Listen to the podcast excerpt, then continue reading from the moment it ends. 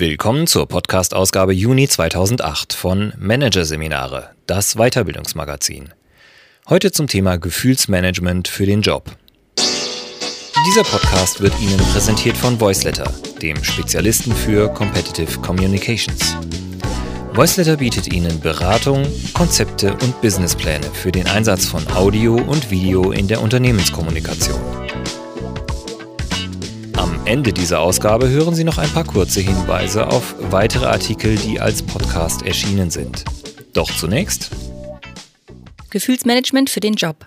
Erfolgreich durch positive Emotionen. Von Christoph Eichhorn. Positive Gefühle sind nicht nur die Basis für ein ausbalanciertes Leben.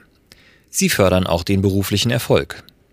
Wer seine Arbeit gut gelaunt und gerne tut, erledigt sie besser und reagiert gelassener auf Stress. Das Überraschende? Positive Gefühle lassen sich in nahezu jeder Lebenslage willentlich erzeugen. Das hat nichts mit billigen Motivationssprüchen zu tun, aber viel mit Engagement und Disziplin. Hier ein Kurzüberblick des Artikels. Broaden and Build Theory. Auf welchen Ebenen positive Gefühle wirken. 11.09.2001. Wie Menschen nach dem Terroranschlag reagierten. Glücklich im Unglück warum positive Gefühle selbst in schwierigen Lebensphasen möglich sind. Raus aus dem Fernsehsessel, warum Anstrengung glücklich macht. Mit Leidenschaft, Engagement und emotionaler Bindung, so erzeugen sie gute Emotionen. Arbeit macht reich, wie sie ihrer Arbeit Positives abgewinnen. Weite Wirkung, wie gute Gefühle Stress abfedern und in die Zukunft hineinwirken. Fund aus dem Kloster, warum manche Klosterfrauen älter wurden als andere. Wissen Sie, wo ich bin, wo ich Ihnen diesen Brief schreibe? Ich habe mir ein kleines Tischchen herausgestellt und sitze nun versteckt zwischen grünen Sträuchern. Rechts von mir die gelbe Zierjohannisbeere, die nach Gewürznelken duftet. Links ein Ligusterstrauch. Und vor mir rauscht langsam mit ihren weißen Blättern die große, ernste und müde Silberpappel. Wie ist es schön, wie bin ich glücklich, man spürt schon beinahe die Johannisstimmung, die volle üppige Reife des Sommers und den Lebensrausch. Diese Zeilen schrieb Rosa Luxemburg 1917 an ihre Schwester, aber aus dem Gefängnis, in dem sie zu diesem Zeitpunkt bereits seit zwei Jahren inhaftiert war.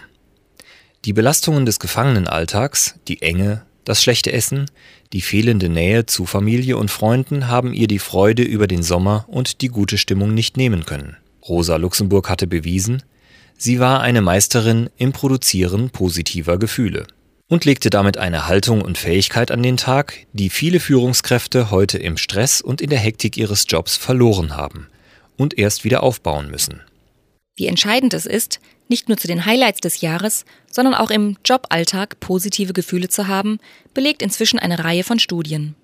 Alice Eisen Psychologieprofessorin an der Cornell-Universität in New York und wissenschaftliche Entdeckerin der positiven Gefühle, wies zum Beispiel schon 2001 nach, wir sind produktiver, leisten mehr, besitzen ein größeres Durchhaltevermögen, sind belastbarer und zufriedener mit unserer Arbeit, wenn wir positive Gefühle haben.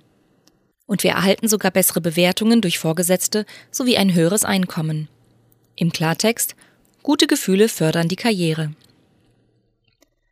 Dass derartige Feststellungen keineswegs banal sind, sondern tatsächlich ein ernstzunehmender Forschungsgegenstand, zeigt die Tatsache, dass das renommierte Journal of Positive Psychology vor knapp zwei Jahren gleich ein ganzes Heft ausschließlich dem Thema positive Gefühle gewidmet hat.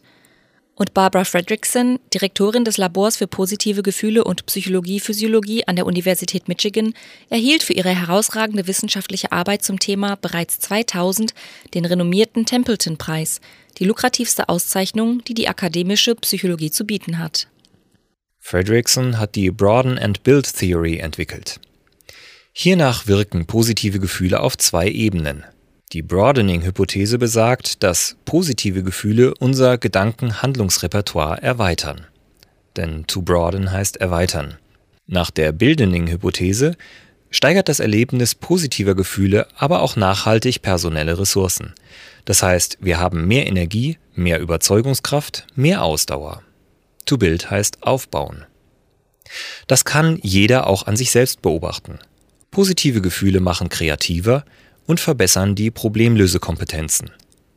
Stress hingegen macht ängstlich, angespannt und übererregt. Man sieht die Welt mit einem Tunnelblick, der die Sicht auf alternative Lösungsmöglichkeiten verbaut.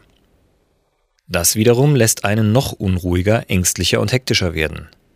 Positive Gefühle hingegen machen innerlich frei und öffnen so unseren Blick. Wer gut drauf ist, geht selbstbewusster auf Herausforderungen zu und stellt sich ihnen mit mehr Elan. Das gute Grundgefühl, die feste Überzeugung, anstehende Herausforderungen positiv beeinflussen zu können, wirkt als Stresspuffer und macht belastbarer. Doch wie kommt man zu positiven Gefühlen? Die verbreitete Ansicht ist, Gefühle lassen sich nicht beeinflussen. Positive Emotionen entstehen schicksalhaft und können nicht durch eigenes Engagement hervorgerufen werden. Und das schon gar nicht in einer schlechten Lebensphase, die von Sorgen und Nöten gekennzeichnet ist. Diese Vorstellung ist jedoch falsch, wie Barbara Fredrickson belegen konnte.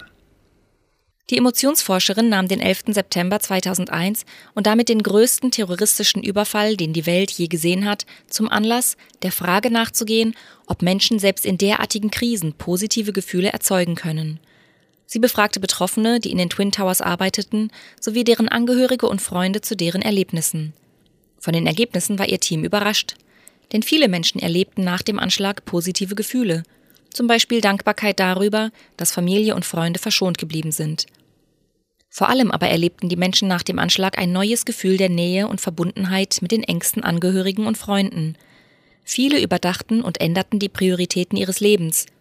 Sie rückten soziale Werte und menschliche Verbundenheit mehr in den Vordergrund als kurzfristiges Leistungs- und Gewinndenken – wieder andere richteten ihr Leben stärker nach religiösen und spirituellen Werten aus.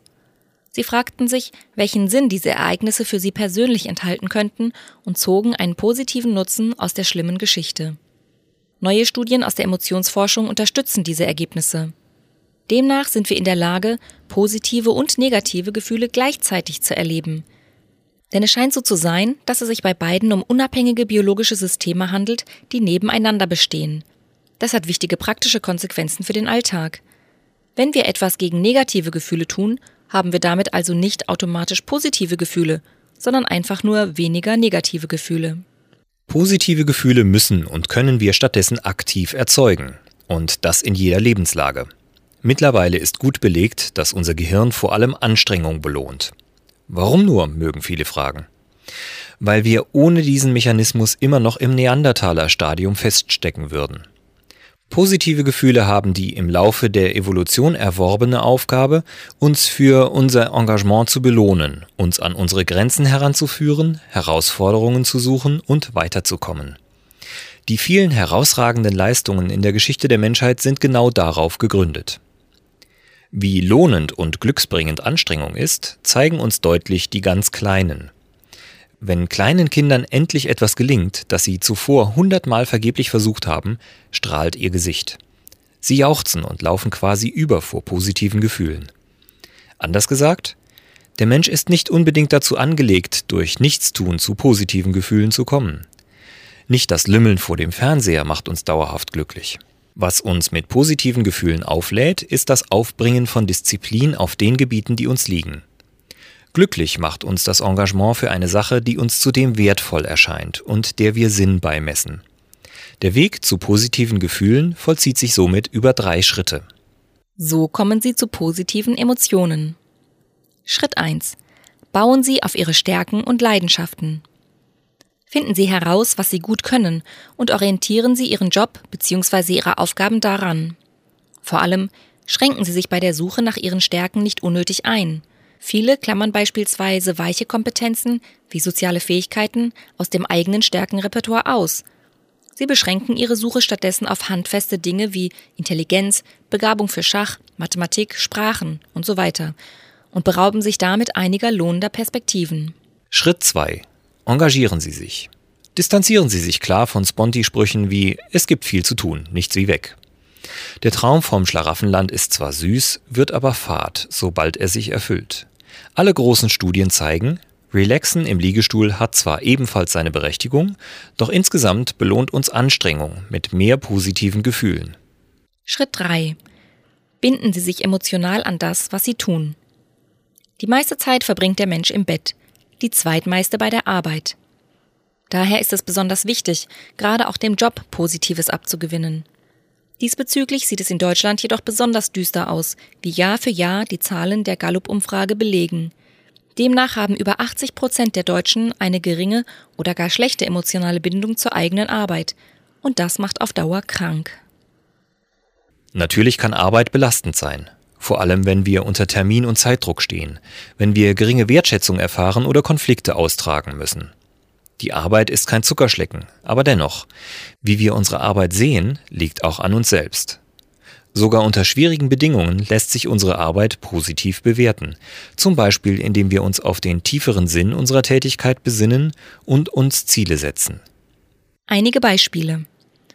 Ein Angestellter der Müllabfuhr hält sich, wie er in einem Interview berichtete, immer wieder vor Augen, ohne meine tägliche Arbeit wäre unser Zusammenleben unerträglich.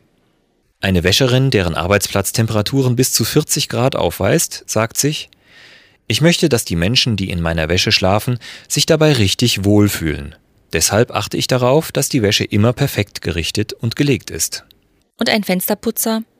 Ich fange schon früh morgens um 5 Uhr an. Ich genieße es, dass die Stadt noch schläft. Das rhythmische Wischen der Scheiben erlebe ich als Eintauchen in eine Art Trance. Alle drei Personen haben ihrer Arbeit eine besondere Bedeutung gegeben und deshalb verrichten sie sie positiv gestimmt und gern. Falls es Ihnen im Augenblick schwerfallen sollte, Ihrer Arbeit einen befriedigenden Sinn zu geben, hilft es, sich allgemein auf die Vorteile von Arbeit zu fokussieren. Halten Sie sich vor Augen. Arbeit bringt Struktur in den Alltag. Arbeitslose werden oft deshalb depressiv, weil ihnen der geregelte Alltag fehlt. Arbeit vermittelt zudem soziale Kontakte und gibt finanzielle Sicherheit. Sie stellt Herausforderungen, ohne die ein Teil unserer Weiterentwicklung stecken bleibt. Und Arbeit gibt Anerkennung. Wer seine Arbeit mit positivem Grundgefühl verrichtet, dem fällt seine Tätigkeit leichter. Termindruck, Schwierigkeiten und Hektik können ihm nicht mehr so viel anhaben. Dass positive Emotionen bei der Bewältigung von Stress eine zentrale Rolle spielen, hat sich im deutschen Sprachraum zwar noch nicht herumgesprochen. Anders ist das jedoch international.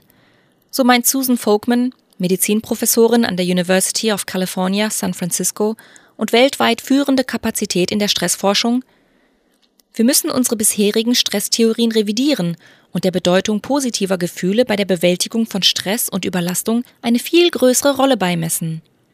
Denn die Wissenschaftsgemeinde hat nachgewiesen, dass positive Gefühle die Stressantwort des Körpers auf belastende Ereignisse modifizieren. So reagierten Versuchspersonen, die mit jeweils verschiedenem Aufmerksamkeitsfokus einen Film über eine Armamputation gesehen haben, körperlich unterschiedlich auf die blutigen Filmszenen. Die Personen, die sich beim Betrachten des Films vorstellten, sie wären ein helfender Arzt, atmeten ruhiger und schwitzten weniger als die Personen, die den Film ohne positiven Fokus ansahen. Insgesamt bedeutet das, es ist oft zielführender, eine positive Grundhaltung an den Tag zu legen, als Stressfaktoren zu bekämpfen, die sich häufig nun einmal nicht abstellen lassen. Dabei ist die Steuerung der eigenen Aufmerksamkeit eine der wichtigsten Strategien in der Emotionsregulation. Das Besondere? Der durch positive Gefühle ausgelöste Effekt wirkt nicht nur kurzfristig in der aktuellen Situation. Neue Studien erregten großes Aufsehen, weil sie belegen konnten, dass positive Emotionen sogar nutzbringend in die Zukunft hineinreichen. Es scheint so zu sein, dass positive Emotionen weitere Glücksgefühle auslösen, die unser Leben dauerhaft erleichtern und es sogar verlängern. Damals barg das Team um die Präventionsmediziner Deborah Danner und David Snowden von der Universität Kentucky einen für Wissenschaftler einzigartigen Fund. In einem Kloster entdeckten sie die Lebensläufe von heute 75 bis 95-jährigen Ordensfrauen, die diese aber bereits während ihrer Jugend geschrieben hatten, als sie sich um die Aufnahme ins Kloster bewarben. Damals schrieb beispielsweise Cecilia O'Payne Gott hat meinem Leben einen guten Anfang gegeben, indem er mir seine unschätzbare Gnade schenkte. Das vergangene Jahr, in dem ich als Kandidatin an der Universität Notre Dame studierte, war sehr glücklich. Nun bin ich voll erwartungsvoller Freude, die Ordenstracht unserer lieben Frau anzulegen und ein Leben in göttlicher Liebe zu verbringen. Nüchterner formulierte Margaret Donnelly. Ich wurde am 26.09.1909 als ältestes von sieben Kindern fünf Mädchen und zwei Jungen, geboren. Mein Noviziat habe ich im Mutterhaus verbracht, am Notre Dame Institut habe ich dann Chemie sowie Latein im zweiten Jahr unterrichtet. Mit Gottes Gnade will ich das Beste für unseren Orden, für die Ausbreitung unseres Glaubens und für meine persönliche Heiligung tun. Bei der Auswertung der Aufsätze machten die Wissenschaftler eine überraschende Entdeckung.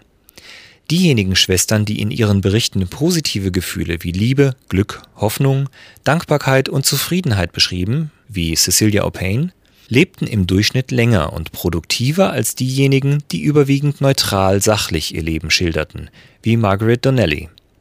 Aus Cecilias Gruppe waren im Alter von 85 Jahren noch 90 Prozent am Leben.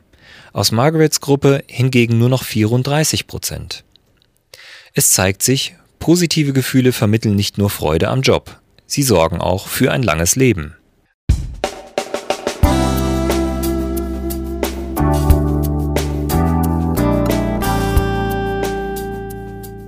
Sie hörten den Artikel Gefühlsmanagement für den Job. Erfolgreich durch positive Emotionen von Christoph Eichhorn aus der Ausgabe Juni 2008 von Managerseminare, präsentiert von voiceletter.de. Weitere Themen der Juni-Ausgabe, die Sie als Podcast hören können? Weiterbildung zwischen Wertschätzung und Wertschöpfung und Mehr Schein als Sein, der Halo-Effekt im Management. Weitere interessante Inhalte finden Sie auf dem neu gestalteten Internetauftritt unter www.managerseminare.de.